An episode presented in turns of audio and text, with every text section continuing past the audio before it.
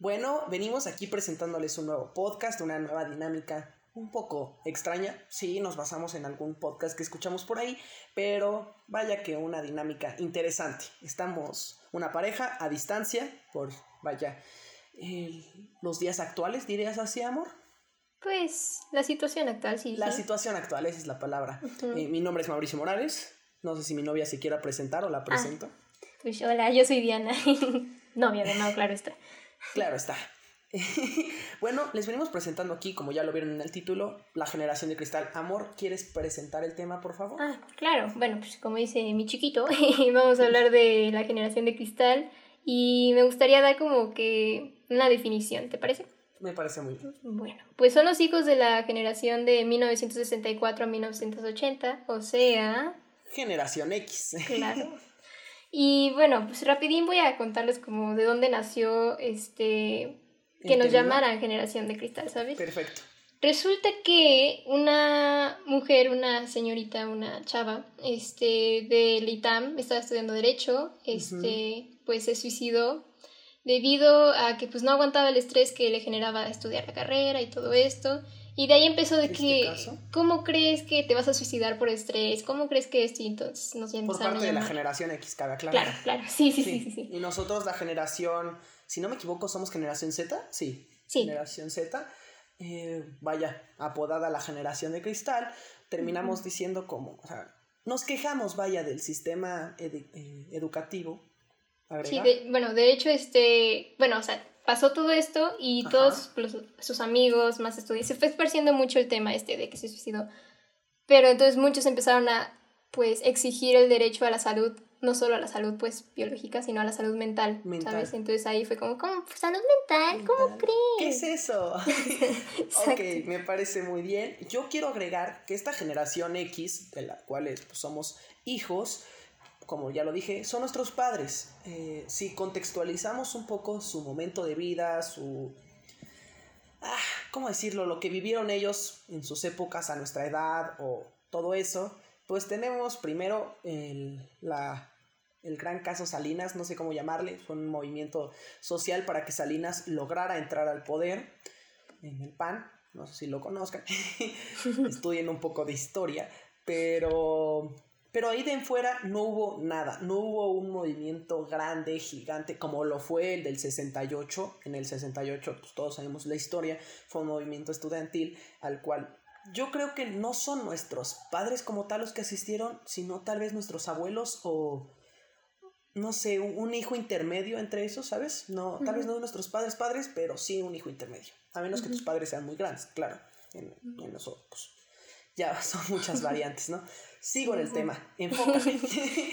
eh, en el 68, vaya que pues, fue un movimiento grande, fue la cúspide de los movimientos estudiantiles, por lo menos aquí en México, y de ahí en fuera los estudiantes o cualquier joven, joven, perdón, joven, no supo que, por qué quejarse, ¿sabes?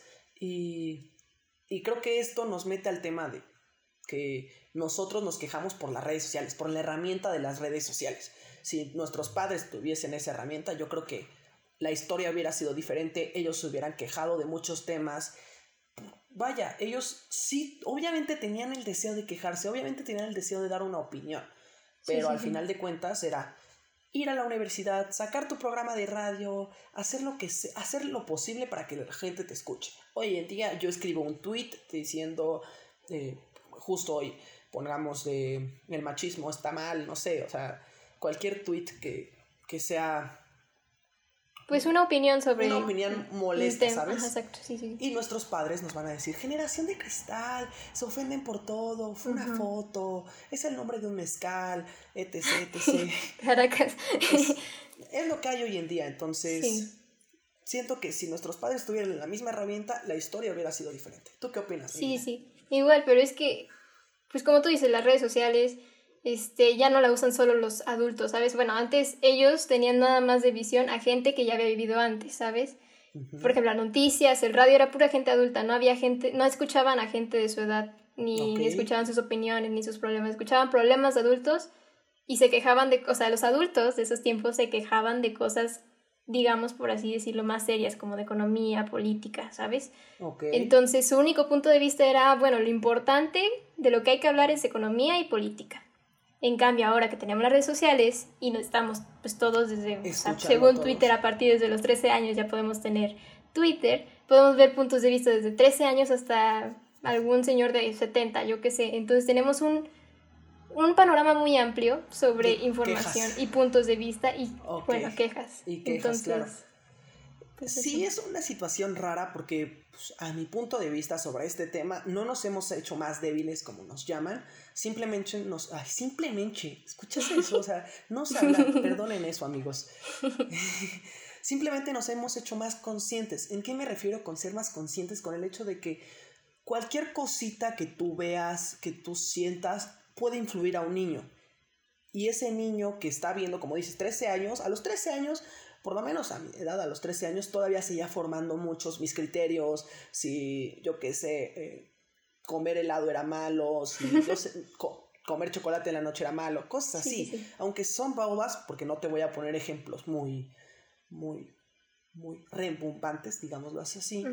No, siento que sigues formando un criterio y al darle un criterio erróneo no erróneo, simplemente, pues sí, erróneo, mal visto, eh, machista, algún sentido sexista, objetivizando a la mujer o objetivizando al hombre, cualquiera de las dos, pues no podemos hacer que nuestros hijos, porque en algún momento nosotros vamos a tener hijos, bueno, no sé si tú y yo. oye, oye. es broma. Por lo menos no prontos padres, si nuestros padres están escuchando, no pronto. ya, me desvío mucho del tema. Ay, recupérala porque ya la perdí, perdón. Bueno, este, chiste es que eh, tú hablabas de que, bueno, creo que no tiene nada que ver de lo que tú estás hablando, pero quería tocar un tema de que, como tú dices, en algún momento tú y yo, quién sabe si juntos, quién sabe si aparte, quién sabe si los tengamos, pero en algún momento tendremos hijos, ¿sabes? Este, y yo estoy segura que nos van a criticar igual. Exacto, ¿no? Y, van, y están en todo su derecho. Yo voy a tratar de entender. Es que lo que me molesta es que no tratan de entender. en cambio, siento que a partir de esta generación, como que tenemos una mente más abierta.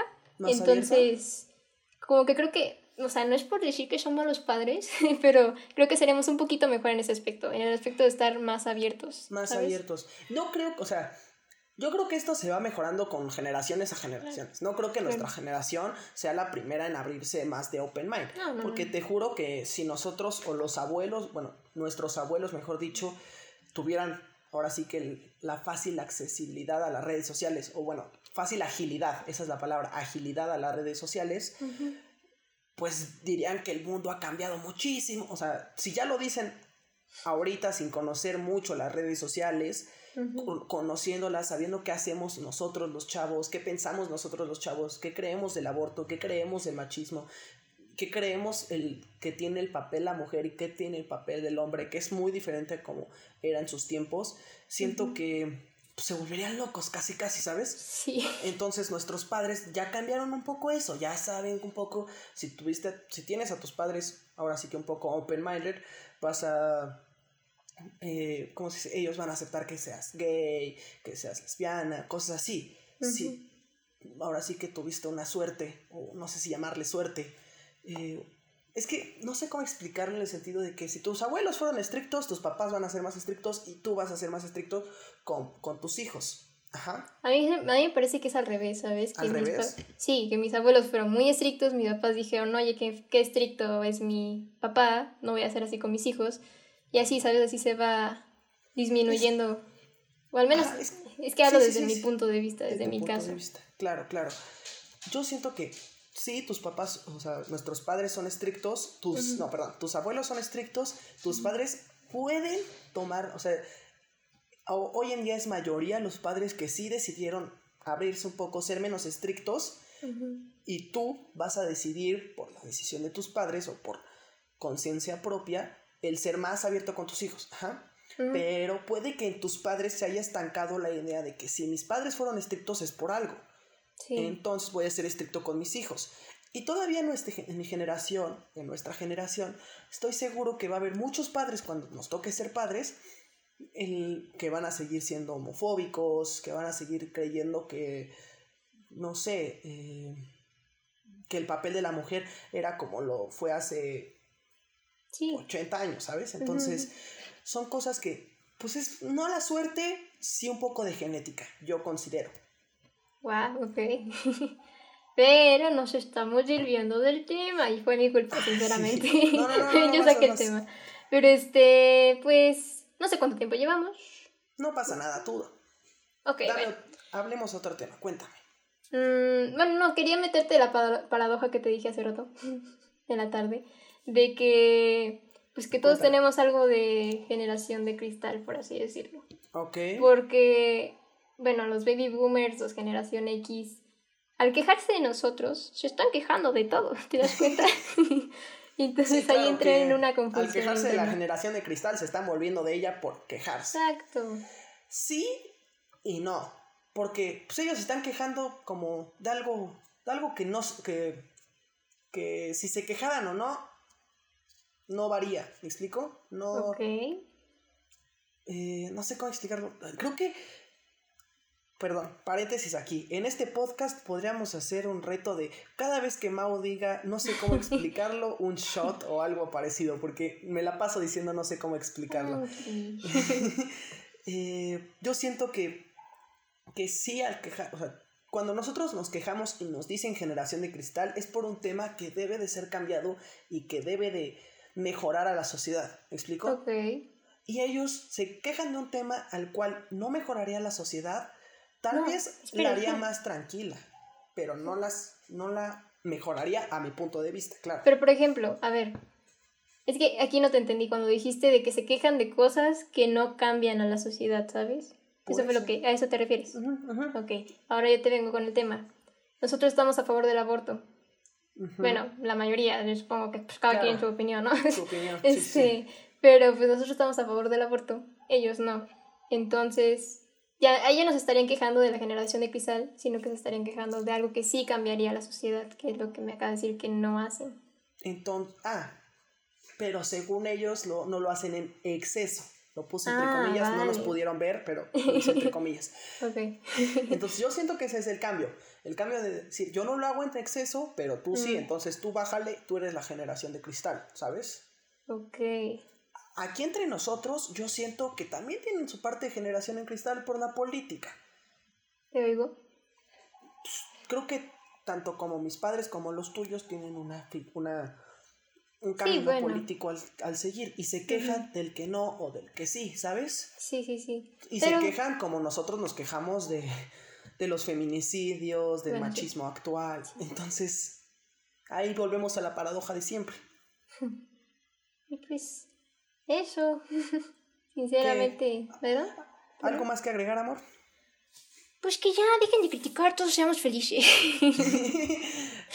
Así de sencillo sería todo. Sí, o sea, ¿por qué nos complicamos la vida? Ya arreglemos las cosas feas, sí al aborto, no a quejarse. Listo, muchas gracias. Ese es su punto de opinión. Vamos a dejar los demás. Claro. Sí, sí, sí. Cuando nosotros, ok, vamos a abrir esta sección, ya acabó el tema. Si te interesaba el tema de generación de cristal, creo que fue todo lo que podríamos agregar. Como vieron, no es un debate como tal, es más un hecho... Plática. Plática, hablar sobre el tema, y ver qué ustedes sacan sobre el tema. No, no nos importa mucho llegar a una resolución como tal, porque en este caso pues somos... Eh, Sinceramente, pues casi nunca tenemos sí, una resolución. Exacto, exacto.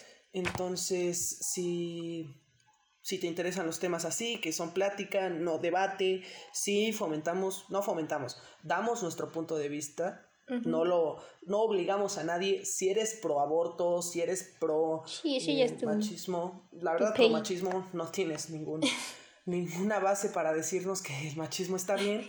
Y te lo digo como hombre, pero está bien, o sea, no me vengas a criticar a mí porque yo no te voy a ir a criticar a ti. Y, y con gusto, pues si nos conocen, la verdad es que muchas gracias por el apoyo.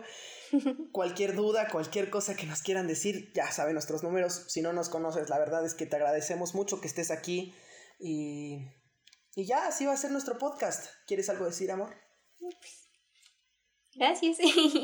Gracias. Gracias. Y hasta aquí el podcast de hoy. Nos vemos quién sabe cuándo, porque no tenemos horario. Y quién sabe cuándo vean este podcast. Y mugres clases en línea que me están quitando el tiempo de la vida.